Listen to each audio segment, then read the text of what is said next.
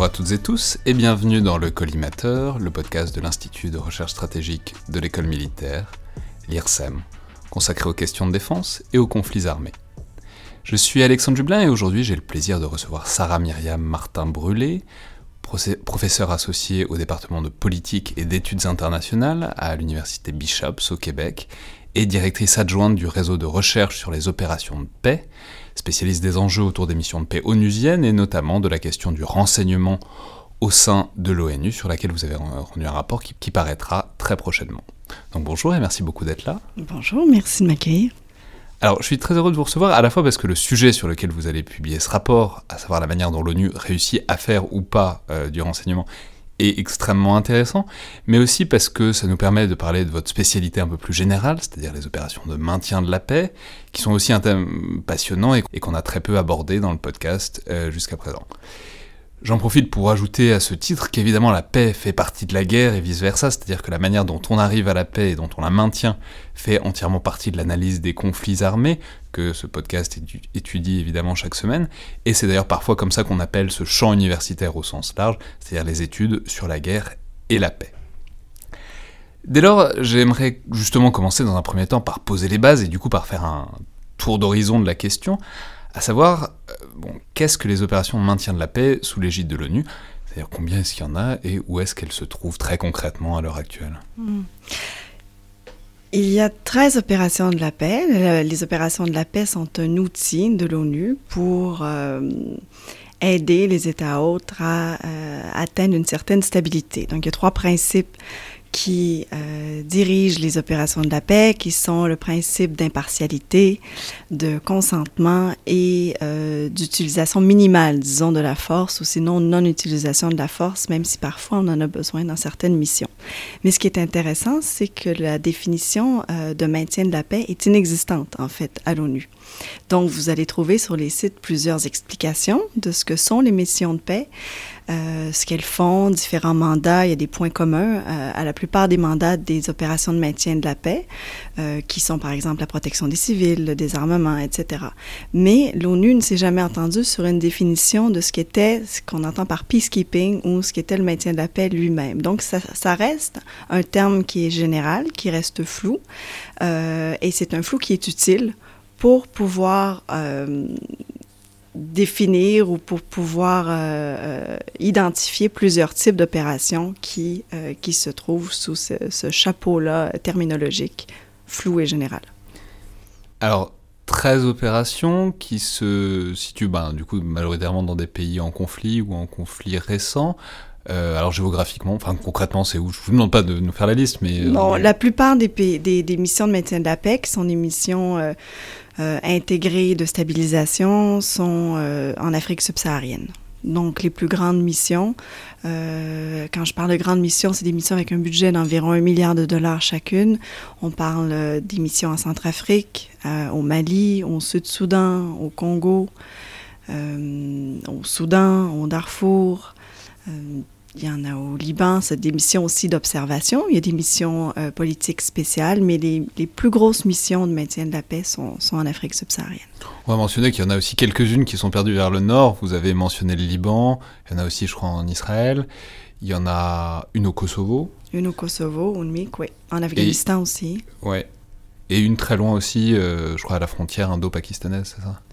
Oui, mais c'est pas, euh, ça fait pas partie des grosses missions, ce sont des missions politiques spéciales à ce moment-là. Oui, c'est celle en Haïti a fermé juste cette année une mission euh, euh, de transition, la MINUJUS, qui vient tout juste de fermer. Donc en Haïti après le tremblement de terre, j'imagine? Après le tremblement de terre, il y a eu une, la MINUSTA, donc une mission de stabilisation qui a fermé en 2017, qui est devenue la MINUJUST, donc une mission de transition et là qui vient de qui vient de fermer en Haïti. Alors, dès lors, bah, puisqu'on voit la diversité des situations, c'est-à-dire des très vieilles euh, guerres civiles euh, très anciennes comme le Kosovo, des catastrophes naturelles comme euh, Haïti, et puis tout ce qui s'est passé notamment politiquement après, euh, des conflits extrêmement anciens comme euh, Inde-Pakistan et puis tout ce qui, tous les différents types de conflits qu'on peut trouver en Afrique. Donc voilà, le, je, vous nous avez dit qu'il n'y avait pas de définition, mais disons le dénominateur commun de ce que font sur place, bah, donc les casques bleus qui sont ces, ces acteurs de l'ONU sur place. Qu'est-ce que c'est? C'est de l'interposition, c'est de la médiation, c'est ça dépend ça dépend des contextes. Par exemple, une des missions les plus anciennes, c'est à Chypre. Donc, les enjeux à Chypre sont évidemment très différents des enjeux euh, euh, au Congo. Euh, souvent, c'est le dénominateur commun, ce sont des conflits qui sont politiques. et c'est de rétablir un système politique euh, un État qui est un peu à, la Weber, là, où il y a un, contrôle euh, ou un monopole légitime de la force, de l'utilisation de la force, et un, système politique euh, fort par lequel les acteurs peuvent faire des demandes ou avoir des activités qui, euh, qui, qui, sont associés aux élections, euh, qui sont associés. Euh, oui, c'est-à-dire rétablir les fonctions normales d'un État, aider un État en difficulté. dans toutes ses fonctions régaliennes. Que ce soit en fait que l'État puisse effectuer ses fonctions régaliennes de façon stable. donc ça, ça serait le dénominateur commun. Le dénominateur commun, c'est vraiment le renforcement politique de l'État hôte. mais par ailleurs, les défis, évidemment, sont, sont, très variés, étant donné non seulement les enjeux qui sont, euh, à l'origine des conflits, les enjeux qui font que les conflits perdurent, qui ne sont pas toujours les mêmes, euh, et, euh, et, aussi par la différence des territoires sur lesquels s'effectuent ces opérations. Si on pense par exemple à la République démocratique du Congo, qui fait peut-être cette fois la France, les enjeux sont extrêmement différents de, de, conflits qui se passent, que ce soit au Kosovo ou euh, au Liban, par exemple. Ouais, bah alors là déjà vous commencez à pointer euh, un des problèmes, enfin une des caractéristiques principales, c'est-à-dire le décalage entre l'immensité de ces missions et euh, dans une certaine mesure la taille un peu réduite de ces personnels, puisque je crois qu'il y a à peu près 100 000 casques bleus en tout dans le monde, c'est un, ordre de grandeur. Et bah peut-être justement abordons cette question du personnel, c'est-à-dire qui sont qui sont-ils et d'où est-ce qu'ils viennent? Même si ce sont des casques bleus, ce sont évidemment des soldats des différentes armées nationales qui sont mis à disposition de, cette force de l'ONU. voilà, quelle est la répartition de la provenance de ces troupes? De quel pays est-ce qu'ils viennent? Puisque je crois que notamment ça a beaucoup changé depuis, euh, depuis quelques années, voire quelques décennies. Oui, effectivement. Dans les années 90, euh, les pays qui euh, sont membres du Conseil de sécurité, donc on parle des États-Unis, la France, euh, l'Angleterre, le Royaume-Uni, en fait, étaient des, contributeurs de troupes importants. Le Canada, par exemple. il y a le mythe du Canada qui était un contributeur de troupes de casques bleus important et significatif. Ça, effectivement, ça a beaucoup changé parce que depuis les années 2000, les principaux pays contributeurs sont des pays asiatiques qui viennent du continent euh, euh, asiatique et aussi euh, de l'Afrique subsaharienne. Donc, les principaux contributeurs maintenant sont l'Éthiopie, le Bangladesh, le Rwanda, le Sénégal. Et c'est effectivement intéressant de faire la distinction entre ceux qui sont sur le terrain comme combattants, donc les troupes en, uniforme, les troupes militaires, qui viennent principalement de ces pays, qui soient, soit des pays d'Afrique subsaharienne ou des pays d'Asie, et ceux qui sont des cadres, euh, donc ceux qui sont des civils et qui sont cadres dans les missions, qui, eux, continuent de venir de, de pays euh, du Nord ou des pays qui sont associés aux membres du Conseil de sécurité, que ce soit la France, euh, les États-Unis, qui sont euh, disons, disproportionnellement représentés dans les missions de paix, dans des postes de cadre. Donc, il y a une grande différence de faire entre ceux qui sont déployés comme civils, ceux qui sont embauchés dans les missions comme civils, comme cadres, et euh, les troupes qui sont déployées sur le terrain, qui, elles, sont au front. Et alors, du coup, comment est-ce que ça... C'est-à-dire, est-ce que c'est ces pays qui ont augmenté leur contribution, les pays développés ou les pays riches qui ont diminué la leur en termes de troupes euh, pourquoi est-ce que ça a évolué comme ça? Alors, il y a deux types de contributions. Il y a des contributions en termes de troupes, donc de boots on the ground, de, de bottes sur le terrain, euh, qui ont augmenté pour des pays qui ont de très larges armées, des grandes populations, des populations assez larges finalement, qui contribuent beaucoup plus de troupes sur le terrain. La contribution financière, par contre, des pays développés, c'est euh, est devenue beaucoup plus significative, mais au détriment d'avoir des troupes sur le terrain. Une des raisons, notamment pour le Canada, c'est que les populations sont, sont, plus petites et aussi l'impact et les répercussions politiques de déployer des troupes sur le terrain. Donc, euh, c'est difficile dans des systèmes démocratiques libéraux de convaincre une population qu'on a besoin d'envoyer des soldats nationaux pour aller défendre euh, des pays envers lesquels on n'a pas beaucoup d'intérêts nationaux. Donc, euh, comment justifier à la population qu'on envoie des Canadiens se faire tuer euh, pour un conflit qui se passe au Mali, par exemple? Alors, les répercussions politiques sont trop graves, en fait, pour se le permettre. Euh, c'est mieux accepté d'avoir des contributions financières qui ont moins de répercussions à ce moment-là sur la population et qui sont plus acceptées euh, par le public en général. Oui, mais alors dès lors, on a, on a une répartition des rôles un peu particulière, quoi, ou on pourrait même dire une division du travail, quoi. C'est-à-dire les pays riches paient et euh, les pays pauvres euh, envoient des hommes euh, se faire tuer. Enfin, mon Dieu merci, ils ne sont pas, sont pas très souvent tués non plus les casques bleus, même si ça peut arriver. Mais alors, du coup, comment, disons, quel sens donner à tout ça? Ben, ça fait partie des, des, grandes questions à savoir si, de, quelle façon on devrait réformer l'ONU, parce que ce qui se rajoute à cette distinction-là, entre, le fossé entre les pays qui fournissent des troupes et les pays qui fournissent des contributions financières, euh, il s'avère que ce sont aussi les pays qui euh, fournissent le moins de troupes, ou euh, donc le, le, les pays comme, encore une fois, les États-Unis, le Royaume-Uni et la France, qui écrivent les mandats d'émission. Donc, c'est d'autant plus complexe et peut-être il peut avoir une perception d'injustice d'autant plus grande que ceux qui écrivent les mandats ne sont pas ceux qui fournissent les troupes pour aller les défendre. Oui, mais alors ça, euh, parlons-en maintenant parce que c'est très intéressant. C'est-à-dire, vous décrivez qu'il y a tout un savoir-faire de la part des pays riches pour justement garder tous les échelons de pouvoir, toutes les manettes de pouvoir au, sein de l'ONU. Vous le décriviez à l'instant sur le fait que c'est les cadres. Les cadres sont généralement de manière disproportionnée, euh, viennent de ces pays riches et industrialisés. Mais c'est aussi euh, à peu près partout dans les processus de l'ONU, en fait, que ces pays-là derrière une institution qui est censée, même si elle n'est pas vraiment paritaire, même si elle n'est pas vraiment égale, puisqu'on sait qu'il y a le Conseil de sécurité qui a une place euh, très importante, mais quand même, beaucoup de choses passent par l'Assemblée générale de, l'ONU, mais les pays riches trouvent quand même un moyen toujours de garder les bons leviers de pouvoir, quoi. Il y a une certaine forme de négociation, effectivement. Donc, dans les principes de l'ONU, il y a une des principes de parité, comme vous le disiez, et la parité étant une représentation euh, géographique, une représentation régionale, une, euh, une, parité de genre aussi, dont on parle de plus en plus, euh, où le secrétaire général Guterres a émis des, des, des, objectifs assez clairs d'avoir une parité de femmes cadres au sein des missions qui est à atteindre tout prochainement. Mais dans les faits, effectivement, beaucoup de postes de cadres restent euh, restent des postes qui sont occupés majoritairement par euh, des, euh, des ressortissants qui sont de nationalité qui appartiennent au Conseil de sécurité. Donc, ce soit encore une fois des Américains, des Français et, et des Anglais qui sont surreprésentés, surtout sur certains enjeux. Par exemple, si on regarde des missions qui ont lieu dans des anciennes colonies françaises, bon, évidemment, il y aura beaucoup plus de cadres français au sein des missions les Anglais seront plus représentés dans des missions comme le, Soudan, par exemple.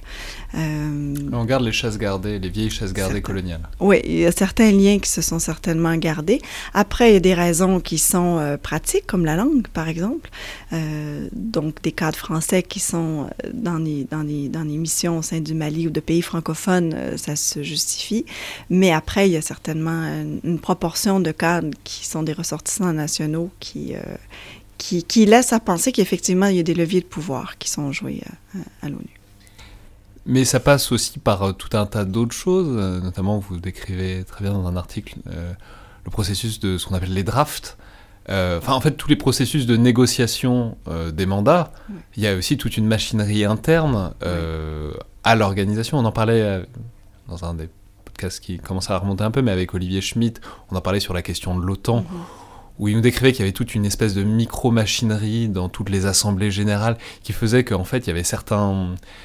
Je crois que l'expression, c'est certains qui tiennent le stylo. Quoi. Il, y avait, il y a certains pays qui, en fait, sont ceux qui rédigent, si ce n'est le mandataire euh, final, mais en tout cas au moins les brouillons, et qu'en fait, qui rédige le brouillon, c'est un immense enjeu de pouvoir parce que c'est lui qui va orienter d'une manière ou d'une autre euh, ce que sera le mandat final, quoi. Tout à fait, non. On appelle ça des penholders, comme vous disiez, ceux qui tiennent, euh, qui tiennent les crayons. Pour euh, le Conseil de sécurité, c'est principalement les États-Unis, le Royaume-Uni et la France, avec la Chine et la Russie qui souvent soit s'opposent ou bon, restent, restent plus à l'écart de, de, de la description de ces mandats. Ce qui explique aussi pourquoi les mandats sont aussi vastes et aussi vagues. Donc, il y a eu l'année dernière euh, euh, Action for Peace, qui est un rapport de l'Action pour le maintien de la paix qui est sorti en disant ça nous prend des mandats beaucoup plus réalistes.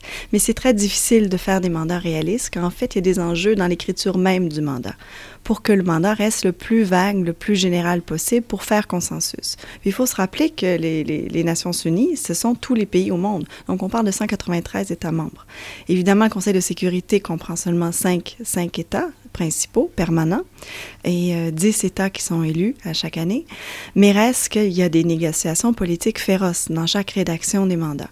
Euh, ce qui explique pourquoi les mandats veulent pas dire grand-chose finalement. Mais alors c'est quoi par exemple ces, ces, expressions ben, Par exemple la protection des civils, c'est un terme qu'on utilise beaucoup.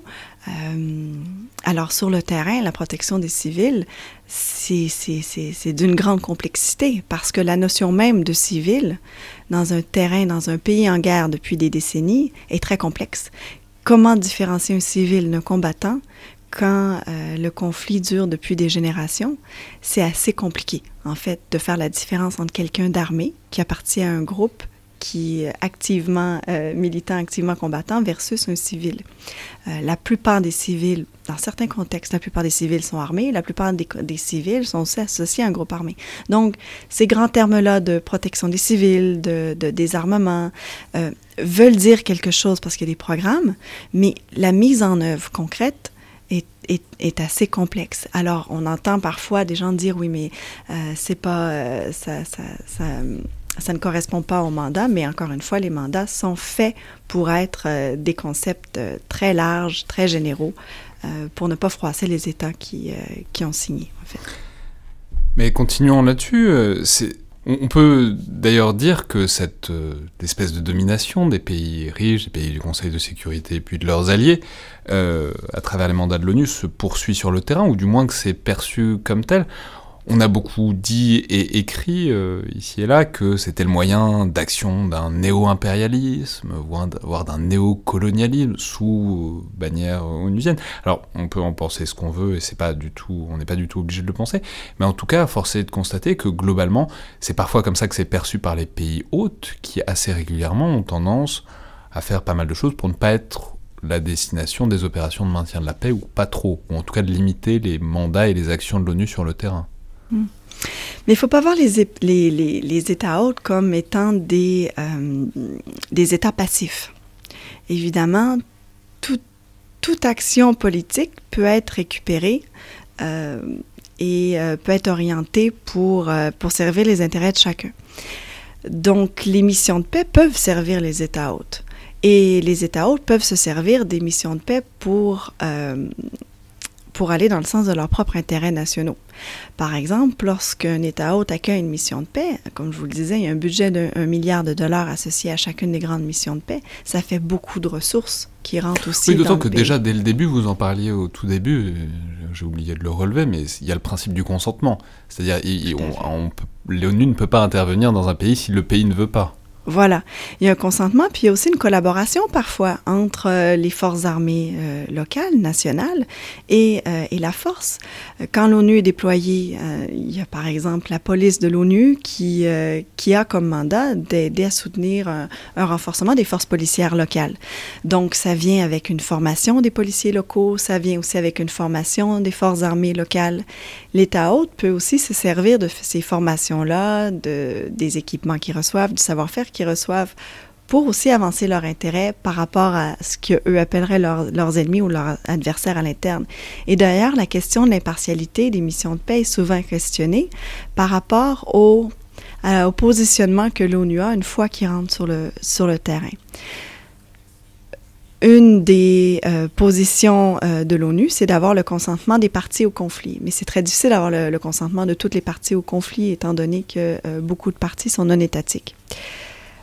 L'État hôte peut se servir de l'appui qu'il reçoit ou de l'appui qui est donné à ses forces armées pour combattre des groupes non étatiques qui, par ailleurs, ne consentent pas à l'opération. Mais ça, ça peut servir, en fait, à l'État hôte beaucoup. Donc, l'État hôte n'est pas du tout passif par rapport aux missions de paix et fait partie des dynamiques des missions de paix. Et les missions de paix peuvent être instrumentalisées de toutes sortes de façons non seulement par les États hôtes, mais par les États régionaux aussi. Oui, j'allais y venir. Mais alors, mentionnons simplement que l'État hôte a aussi tout un tas de moyens infinis de pression enfin, pour orienter l'action de l'ONU. Ils peuvent ne pas donner des visas, ils peuvent refuser euh, telle ou telle chose. Enfin, c'est, je veux dire, les, États hôtes ont quand même euh, une grande palette d'outils pour influencer et collaborer ou pas avec, euh, avec les missions onusiennes. Oui, fait part. Donc, il y a toutes sortes d'embûches, effectivement, que, que, que l'État peut mettre pour soit euh, ralentir le travail de l'ONU, euh, mais aussi le faciliter dans certains cas. Donner certains types d'informations qui vont orienter les actions de l'ONU ou, ou, au contraire cacher certaines actions à, à l'opération, mais donc ils vont effectivement se servir de, de, de, des ressources de la mission. Et c'est la même chose pour euh, les États régionaux qui parfois euh, pas avantage à ce que la mission puisse bien fonctionner. Oui, j'allais dire, c'est aussi euh, quelque chose de très intéressant. C'est quand vous nous donniez les pays principaux contributeurs, il y a des pays qui sont évidemment régionaux, notamment des régions où a lieu où ont lieu les conflits, où, se déroulent donc les, missions de maintien de la paix.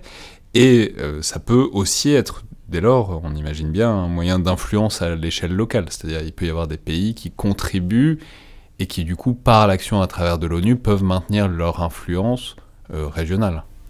Ça fait partie des enjeux de dire quelles troupes on déploie à quel endroit. Souvent, l'ONU va essayer que ce ne soit pas des pays qui soient euh, limitrophes, qui, sont déployés, mais pour des questions de coût, aussi de connaissance du terrain, certaines troupes, effectivement, euh, de pays voisins vont être déployées. Euh, donc, il y a des avantages à ce que des troupes de pays voisins soient déployées dans un Juste, on va le dire, ça a été le cas notamment pour l'Éthiopie au Sud-Soudan, je ouais, crois.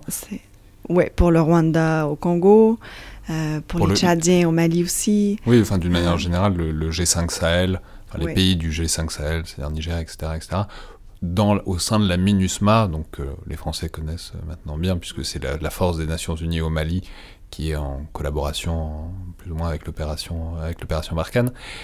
Voilà, donc c'est aussi des pays régionaux qui mettent leurs soldats dans cette espèce de pool de onusiens, mais qui en fait aussi, dans une certaine mesure, c'est un moyen de garder leur influence locale sur des pays en conflit. Alors, dans le G5 Sahel, il euh, y a ça. Il y a aussi le fait que le G5 Sahel est un groupe avec sa propre euh, force armée. Euh, bon, après, certains questionnent l'efficacité et aussi les, réels intérêts. Le G5 Sahel lui a été formé pour pallier au manque de l'ONU, notamment par rapport à un mandat qui ne s'adresse pas au terrorisme, tandis que la force du G5 Sahel le fait, la force conjointe du, 5, du G5 Sahel le fait. Mais effectivement, c'est une façon pour les pays euh, voisins d'obtenir de, de l'information sur ce qui se passe dans le pays et, euh, et effectivement euh, maintenir une certaine, euh, une certaine influence. Mais après, les relations entre pays voisins sont très différentes. Donc, si je pense par exemple le Rwanda et l'Ouganda par rapport au Congo, leurs relations sont très différentes que le Tchad ou le Burkina Faso envers, envers le Mali. Les intérêts vont être très différents, puis la façon dont les groupes aussi appartiennent aux deux pays, ça aussi, ça va influencer la façon dont les pays vont vouloir influencer les groupes ethniques, oui, notamment. Et, euh, et leur lien avec les groupes armés sur place.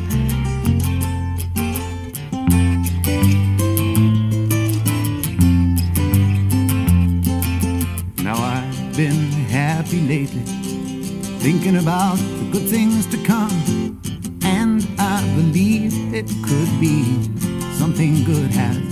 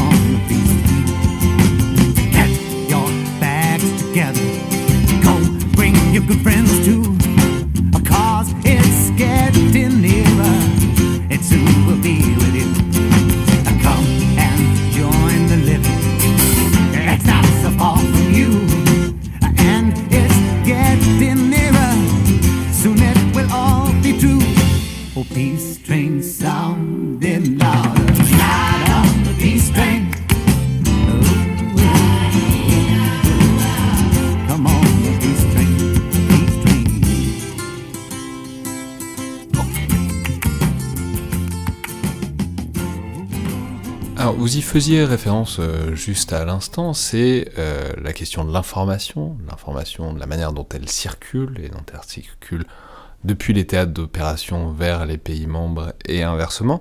Et c'est euh, justement une problématique sur laquelle vous penchez tout particulièrement en ce moment, c'est-à-dire le renseignement dans le cadre onusien et question sur laquelle un rapport que vous avez rédigé bientôt être publié. Alors peut-être dites-nous d'abord comment cette problématique est apparue au sein de l'ONU. C'est-à-dire, on reviendra ensuite sur les, problèmes de fond, quoi. Mais à quel moment est-ce que l'ONU s'est dit qu'il devait faire du renseignement, ce qui est, bon, a priori, euh, intuitivement, on se dirait comme ça, une prérogative euh, étatique, en tout cas des États souverains? C'est un concept qui est, qui est très associé à la souveraineté des États. Ce sont les militaires qui en ont fait la demande dès la première mission de l'ONU au Congo en 1964, parce qu'en fait, les militaires se sont dit, si on veut opérer de façon efficace, ça, va, ça nous prend du renseignement pour mieux connaître le terrain. Donc, c'est à partir des années 60 où euh, les militaires, dans les missions de paix, ont demandé que des bureaux de renseignement soient créés au niveau des missions pour avoir plus de renseignements qu'on appelle tactiques, pour pouvoir mieux informer leurs opérations. Euh, un bureau euh, du renseignement militaire ou un bureau d'information militaire avait été créé à ce moment-là. Ce qu'on va dire, alors on, peut renvoyer au podcast avec Paul Charon, mais Enfin, il y a plusieurs facettes du renseignement. Il y a le renseignement euh, civil et il y a le renseignement militaire directement qui vient directement informer les opérations sur le terrain, puisque évidemment les troupes, alors qu'elles soient onusiennes ou qu'elles soient de nations souveraines, peuvent pas euh, opérer en aveugle. Donc il faut toujours qu'il y ait, dans une certaine mesure, une remontée, une collecte d'informations pour ensuite diriger les actions militaires euh, sur le terrain. Oui, ça prend une collecte d'informations. Mais par contre, dans les, dans les missions de paix, ce sont euh, des, missions multinationales, ce qui fait que plusieurs contingents qui sont mis ensemble vers un même objectif qui est l'accomplissement du mandat, mais qui n'ont pas ni les mêmes capacités, ni la même formation, ni le même entraînement, ni même le même équipement. Ce qui fait que l'interopérationnalité, en fait, entre les différentes euh, troupes, devient plus complexe, même au niveau du renseignement, la façon d'aller euh, acquérir de l'information, d'en faire l'analyse. Mais et du euh, coup, c'était là dès le début, dès le Congo, dans les années 60 Ça a été démantelé, en fait. Ça a été démantelé. Même les, secrétaires généraux, euh, les premiers secrétaires euh, généraux à Marshall et puis Utent avaient dit ça nous prend des systèmes de renseignement au sein de l'ONU pour être capable non seulement de, de, réagir, mais de prévenir, en fait, les, les attaques et de mieux, mieux agir sur le terrain, d'avoir des actions plus, plus efficaces. Mais ça a été démantelé parce que tout système euh, de renseignement associé à l'ONU euh, était vu comme étant suspect par les États membres en se disant, ben, quelle information va être recueillie, qui va garder l'information aussi. et si on fournit des informations euh, à l'ONU, qui les garde, qui les lit, etc. Et à quoi servent-elles? Euh, et, il y a donc, il y avait des systèmes d'interception de, messages, des systèmes de surveillance aérienne, d'interrogation des détenus. Alors, c'était des, des, façons d'acquérir de l'information qui sont assez classiques, en fait, au niveau national, mais au niveau international, puis dans une, au sein d'une organisation internationale avec des principes tels que l'impartialité, la transparence, la non-clandestinité, ça posait problème pour plusieurs États membres.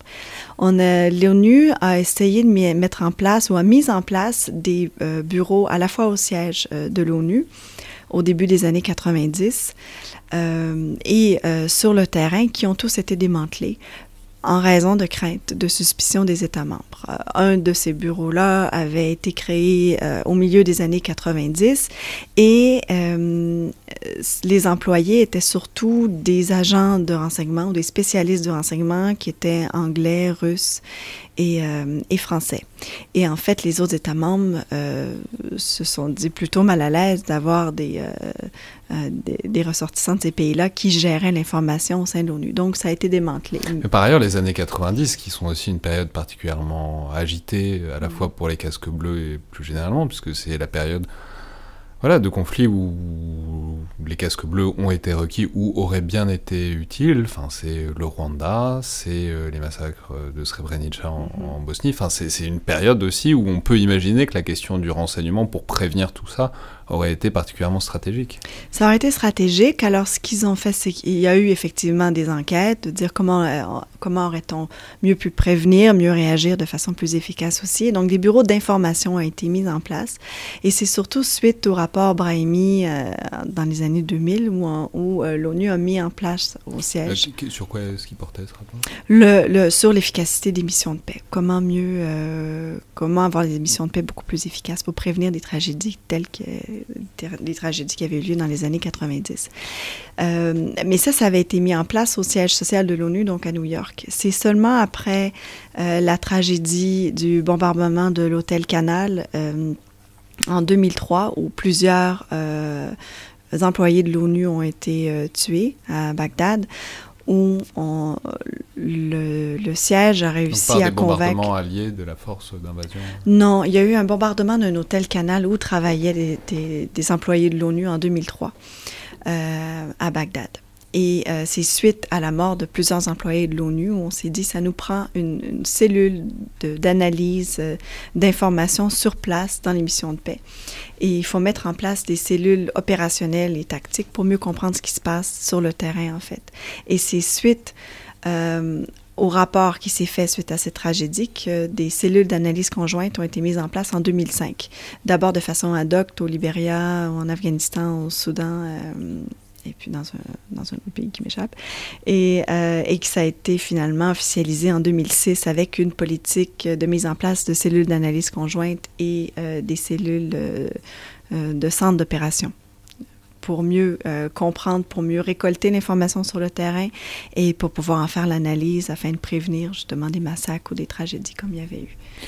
Mais alors, comment est-ce qu'on a résolu, si on l'a résolu, enfin si on les a résolus, ces, ces problèmes de comment dire, de s'entendre sur ce qu'on fait, puisque les problèmes qui étaient là euh, dans les années 60 puis dans les années 90, j'imagine, n'ont pas disparu. C'est-à-dire le fait que voilà, qu'est-ce qu'on collecte, comment on le collecte, et euh, est-ce que est-ce que c'est com bien compatible avec les principes de l'ONU, puisque l'ONU est une organisation qui a beaucoup de principes, ce avec quoi ne s'encombrent pas toujours euh, les pays euh, souverains dans leurs actions euh, militaires sur le terrain en tout cas.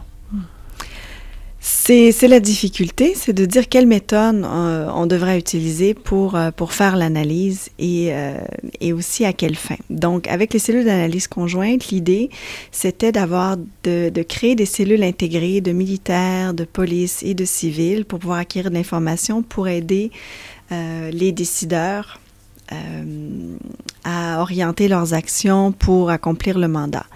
Mais euh, la, la, question d'avoir un système de renseignement à l'ONU est, est, est, restée sur place, d'avoir donc des méthodes cohérentes euh, au sein des missions, mais aussi entre les missions pour, euh, pour pouvoir mieux appuyer les décideurs politiques de, de chacune des missions de paix. Donc, les négociations vers l'élaboration d'une politique de renseignement s'est développée au fur et à mesure aussi où euh, ces cellules d'analyse conjointe-là étaient, étaient mises en place. Euh, c'est seulement en, en, 2017, en fait, où, euh, où les États membres ont approuvé l'élaboration d'une politique de renseignement du maintien de la paix. Une définition à ce moment-là avait été adoptée en 2017, euh, mais la politique n'était pas encore mise en œuvre. Et euh, c'est seulement en fait cette année, en mai 2019, où une politique a été approuvée, mais avec un trait d'union. Donc, il n'y a pas de traduction encore officielle de la politique de renseignement du maintien de la paix. C'est en fait tout nouveau. En 2017, c'était Peacekeeping Intelligence en deux mots. Et en 2019, les États membres ont approuvé et la politique a été signée euh, de Peacekeeping Intelligence, mais avec un trait d'union. Et le trait d'union fait toute la différence, en oui, fait. Parce que quand on traduit, ça fait renseignement sur le maintien de la paix dans la première version. Et là, c'est à la fois renseignement et maintien de la paix. Exactement. C'est pour vraiment pour, montrer pour pas... que c'est un concept unique. Parce que la réticence des États membres, c'est de dire il ne faut pas que ce soit un bureau des renseignements qui soit propre à l'ONU. Donc, Peacekeeping Intelligence, en un, un, mot, sert en fait à mettre l'accent sur le caractère unique du concept, qui est tout à fait autre que le renseignement dans les États nationaux. Donc, Peacekeeping Intelligence doit être en un mot pour montrer que ça se distingue vraiment du renseignement national, notamment en ce qui a trait à la, clandestinité. Donc, aucun renseignement clandestin peut être, euh, aucune activité clandestine peut être associée au renseignement du maintien de la paix. Mais alors maintenant, entrons dans le fond du problème, parce que c'est là que c'est un problème vraiment tout à fait fascinant, parce que le renseignement en soi se place vraiment au cœur de la question que pose l'ONU en lui-même, enfin l'organisation en elle-même, c'est-à-dire euh, la coopération et ses limites, puisque, euh, on l'a déjà dit, mais le renseignement par essence c'est quelque chose qui est assez secret, qui est destiné par leur, à le rester, puisque voilà, une information, dès qu'elle est partagée, elle se déprécie, en tout cas en termes opérationnels après. Et l'ONU, c'est au contraire une organisation de coopération entre nations euh, souveraines où elles coopèrent sans pour autant, et c'est là que c'est toujours intéressant, sans pour autant partager ce qui leur est stratégique, puisque elles, restent nations souveraines et l'ONU est aussi un théâtre ou un champ d'action de leurs puissances respectives. Donc voilà, comment est-ce que euh, ce besoin de se faire sentir, comment est-ce qu'on aborde maintenant cette contradiction très empiriquement quoi? Alors, c'est là la question de la, mise en œuvre, en fait, de la politique du renseignement une des premières étapes de l'organisation, c'est de chercher euh, comment professionnaliser le peacekeeping intelligence, comment avoir des professionnels du renseignement onusien, vraiment. Et euh, donc, il y a eu une série de consultations avec les États membres en disant comment Comment faites-vous vos pratiques et comment, quelles pratiques l'ONU devrait-elle adopter? Et c'est très compliqué parce qu'en fait, euh, il y a autant de définitions du renseignement qu'il y a d'États, premièrement. Et de deux, la plupart des États membres toute leur activité euh, qui est liée au renseignement est en fait clandestine. Donc, quelle expertise aller chercher euh, et quelle pratique adopter sans privilégier la façon de faire d'un État plutôt qu'un autre? Parce que même au sein même de, de l'ONU, euh, plusieurs États font partie de, de, regroupements régionaux, si on parle par exemple de l'OTAN. Donc, les, plusieurs pays de l'OTAN ont proposé certaines méthodes, certaines pratiques, auxquelles se sont opposés les États membres qui n'en faisaient pas partie. Parce qu'ils disaient ça se rapproche beaucoup trop de ce qui est fait ou euh, euh, d'une clique, en fait, privilégiée d'États qui font aussi partie de l'OTAN, etc. Euh, il y a d'autres groupements, par exemple, comme les Five Eyes, qui sont d'habitude collaborés. Donc les Five Eyes, on va le rappeler, ce sont ces pays, disons, anglo-saxons, qui sont une sorte de sous-réseau communauté, Communauté du renseignement qui ont des méthodes, euh, voilà, des, des, façons de faire. C'est l'Angleterre, l'Australie. Oui, la Nouvelle-Zélande, le Canada, les États-Unis. Ouais. Et, euh, et, donc, c'est dire quelle pratique adopter, quelle façon de faire adopter, quelle expertise aussi aller chercher. Donc, toute la question de, de l'expertise, quelle ligne directrice avoir aussi dans l'émission et euh, comment s'adapter au contexte. Euh, et, c'est très compliqué parce que même euh, la politique qui est élaborée à New York, la mise en œuvre, euh, pose des défis très différents selon les théâtres d'opération. Si je pense par exemple au Mali, au Mali, on a l'opération Barkhane qui est présente, donc les Français sont très présents. Il y a euh, les Scandinaves qui étaient très euh, présents aussi euh, dans une cellule qui s'appelait ASIFU, qui était All Fusion Information, donc qui était une cellule d'information stratégique dans laquelle les Scandinaves ont beaucoup investi.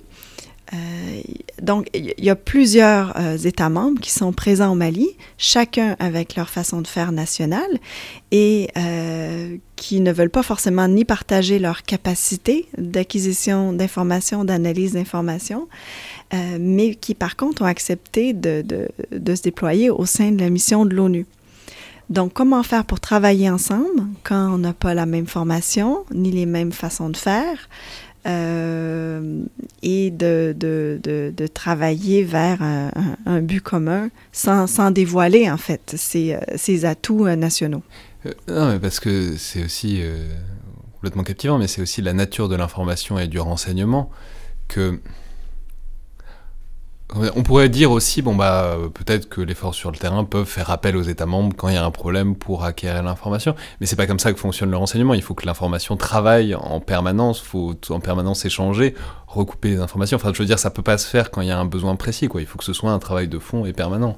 Oui, c'est un travail de fond et permanent. Maintenant, il y a la différence entre l'information qui est récoltée et, euh, et le renseignement, qui c'est autre chose. Donc, euh, euh, bon, il y a des cellules d'information, on appelle ça plus de, qui est plus lié au un travail de reporting, qu'on dirait euh, en anglais, donc de, de, rapport, de, de, voir ce qui se passe sur le terrain, de faire des rapports vraiment sans, sans analyse.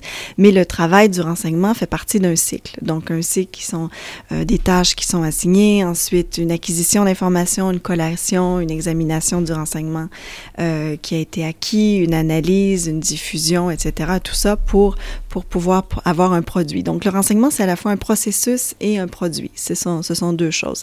L'idée de l'ONU, en faisant une politique du renseignement, c'était d'avoir une, une, harmonisation des pratiques et de la compréhension de ce que c'était. L'idée étant euh, vraiment d'avoir un processus et des produits qui puissent euh, maximiser euh, euh, le soutien qu'on donne aux décideurs pour assurer la sécurité du personnel, puis aussi la protection des civils. Donc, on a vraiment distancié ça de la, mise en œuvre du mandat. Euh, Maintenant, on peut demander aux États membres certaines informations euh, ou de l'aide. Euh, par contre, le danger pour les États membres, c'est de dévoiler la façon dont ils obtiennent l'information. Et ça aussi, c'est un peu, euh, problématique au sein de l'ONU, parce qu'encore une fois, l'ONU, c'est 193 pays, ce sont tous les pays du monde, donc peu peu d'États veulent partager leurs secrets avec tous les pays du monde.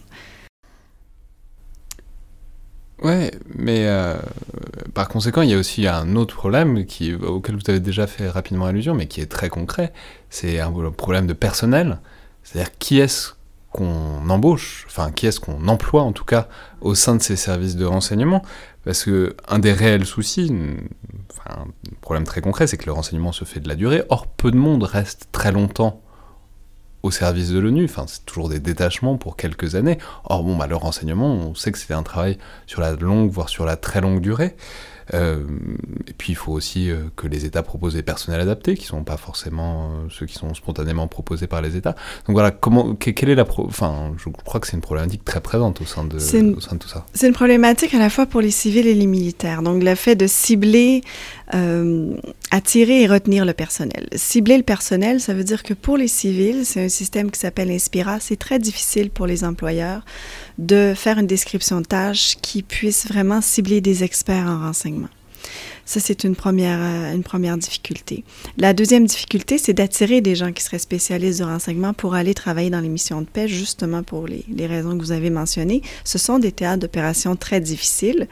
Euh, donc, évidemment, des zones de guerre où la qualité de vie est, est, difficile. Donc, comment attirer des professionnels du renseignement pour aller travailler au sein des missions de paix? Et troisièmement, les retenir, parce que même une fois déployés, euh, ces professionnels se retrouvent entourés de non-professionnels du renseignement, ce qui complique euh, la tâche. La plupart des gens qui travaillent dans les civils, dans des cellules qui sont associées au renseignement, n'ont aucune formation de renseignement. La plupart sont des analystes, euh, la plupart ont une maîtrise en relations internationales, mais ce qui fait pas d'eux euh, des spécialistes de renseignement. Donc, il y a vraiment une carence de professionnels euh, dans le monde des civils, ce qui évidemment une incidence sur la qualité du renseignement. Au niveau des militaires, c'est encore autre chose, c'est que tous les pays ne définissent pas l'expérience en renseignement de la même façon. Donc, les militaires, eux, sont proposés par leurs États à, travers ce qu'on appelle le Fourth Generation Service, qui, euh, donc, eux, euh, déploient les militaires selon les missions. Donc, les États n'ont pas toute la même définition de ce que c'est qu'une expertise en renseignement. Pour ceux qui sont déployés dans les missions, une fois déployés, c'est souvent le commandant de la force qui choisit euh, l'assignation des, du personnel. Donc, euh, les États membres ont parfois voix au chapitre, mais c'est surtout le commandant de la force. Le peu de personnel qui a réellement euh, de l'expérience en renseignement sont souvent déployés au sein de la force et non dans les unités civiles qui travaillent avec des militaires. Ce qui fait en sorte que les vrais spécialistes du renseignement, même militaires, en fait, se retrouvent en, entre eux. Euh, parfois, ils font du renseignement, effectivement, donc dans des cellules qu'on appelle U2 au sein des missions, mais, euh, mais la plupart du temps, euh, leur, leur savoir-faire n'est pas du tout euh, optimal au, au, sein des missions. Ce qui fait a des très grandes carences et des très grandes lacunes au, au, sein des missions de paix. Et ensuite, il y a ce que vous avez mentionné, la rotation du personnel. Pour les militaires, la plupart des pays déploient leurs leur troupes entre six mois et un an. Or, dans des contextes euh, complexes, mais en fait dans tous les contextes, ça peut prendre jusqu'à peut-être trois mois pour avoir euh, une bonne compréhension du contexte.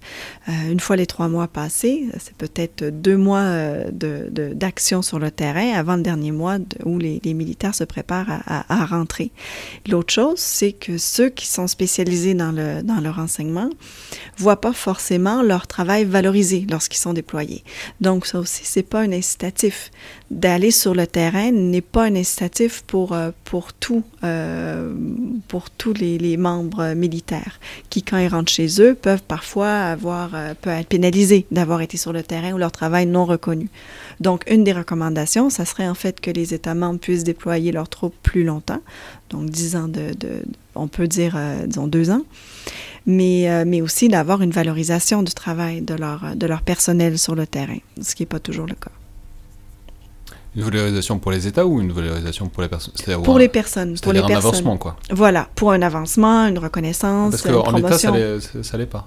Ça l'est pas toujours, ça dépend des pays. C'est vraiment ça. ça, ça parfois, fait- on part en détachement six mois ou un an et on reste statique euh, dans son avancement. Exactement. Donc, du Quand on coup, on retourne. imagine que c'est c'est pas forcément très attractif pour les personnels. Non, c'est pas du tout attractif. Donc, il y a beaucoup de personnel de renseignement, soit que euh, peut-être qui pourrait être euh, euh, recruté. On peut parler de, de, personnel de renseignement à la retraite, par exemple, qui pourrait peut-être être recruté par les missions de paix. Par les, missions de paix. Pour l'instant, c'est pas fait. C'est très difficile de trouver des gens qui sont à la fois euh, experts dans le renseignement et experts dans le contexte des missions de paix. Et ça, c'est la grande difficulté pour l'instant de la professionnalisation euh, du renseignement dans les opérations de la paix. On a très peu d'expertise dans les deux euh, dans les deux domaines. Et avec cette politique qui vient donc d'être adoptée, est-ce qu'il y a des moyens qui sont mis derrière? Puisque c'est ça aussi qui est, qui est caractéristique de l'ONU, ce que vous nous décrivez, c'est que c'est peu de monde, mais des budgets gigantesques. Voilà, est-ce que euh, maintenant que cette politique est approuvée, est-ce qu'il y a des budgets derrière? Est-ce qu'il y a des moyens? Qui euh, pourraient participer au développement de ces compétences à court et à moyen terme Des budgets, pas forcément, des façons de faire, certainement. Il y a des, formations qui sont mises en place. Donc, euh, il y a une formation qui existe depuis, je crois, 2008 de cellules d'analyse, de, conjointe. Euh, mais maintenant, des formations qui, sont mises en place pour le renseignement militaire, pour le renseignement associé à la police de l'ONU et aussi à, la surveillance. Pour l'instant, euh, la formation annuelle qui reste, ce sont la formation des cellules d'analyse conjointe, mais avec un volet renseignement qui est plutôt minime. Euh, quatre formations pilotes qui ont été données pour le renseignement militaire, qui a été donné dans un centre de formation régional et qui a comme objectif, en fait, de former des formateurs qui euh, feront ensuite des formations dans chacun de leurs États membres. Donc, il y a, avec cette nouvelle politique-là, des moyens mis en place pour faire de la formation. Mais encore une fois, ces formations-là ne sont pas données par des experts du renseignement. Ça, c'est un problème. Et les formations sont de très courte durée. On parle de 5 à 10 jours. Alors évidemment, on professionnalise pas des gens en 5 à 10 jours sur les questions du renseignement qui peuvent être des, car des carrières en entier. Donc ça reste, même si des moyens sont mis en œuvre, ça reste un problème. Des lignes directrices ont aussi été euh, élaborées, articulées au niveau du siège et euh, ont été communiquées avec les missions. Mais euh, les missions euh, vivent euh, sur un rythme assez accéléré d'activités, de, de, de, menaces, de contraintes, etc. Donc, l'adoption la, ou la mise en œuvre de ces politiques-là reste, reste difficile. Il y a aussi, il reste une très grande incompréhension aussi de ce que c'est vraiment la politique de renseignement, notamment du fait qu'elle soit assez nouvelle. Ces choses-là prennent du temps aussi. C'est d'ailleurs tout un nouveau vocabulaire parce que pendant des années, des décennies, les employés de l'ONU se sont fait dire surtout jamais parler de renseignement. Tout d'un coup, c'est officiel. On peut en parler tant que le trait d'union est, compris euh, dans le terme. Mais, euh, mais c'est sûr que ces choses-là prennent, du temps. Peut-être à travers les formations, puis l'adoption de lignes directrices, euh, ça va se, faciliter, mais il y a encore beaucoup de réticences, et notamment par rapport au renseignement humain. Le lien avec les populations, le lien avec l'État hôte est clé à la réussite de toute mission de paix. Parce qu'en fait, euh, la paix, ça appartient ultimement à l'État hôte et à la bonne volonté de l'État hôte de, prendre les moyens pour qu'il y ait une stabilité. Or, euh, toutes ces relations-là humaines, euh, dans, une optique de, renseignement humain, euh, ça peut devenir rapidement plus complexe. Et ça aussi, c'est des grands défis à aborder pour les missions de paix pour l'instant. Comment encadrer l'acquisition d'informations auprès de sources locales euh, sans attirer des suspicions à la fois des autres États membres, mais aussi de l'État hôte et des groupes armés, évidemment, sur le terrain. Très bien. Bah, on va voir euh, comment ça se développe dans les mois et les années qui viennent. Merci beaucoup, Sarah Myriam Martin Brûlé. Merci beaucoup. C'était donc le Collimateur, le podcast de l'IRSEM, l'Institut de recherche stratégique de l'école militaire.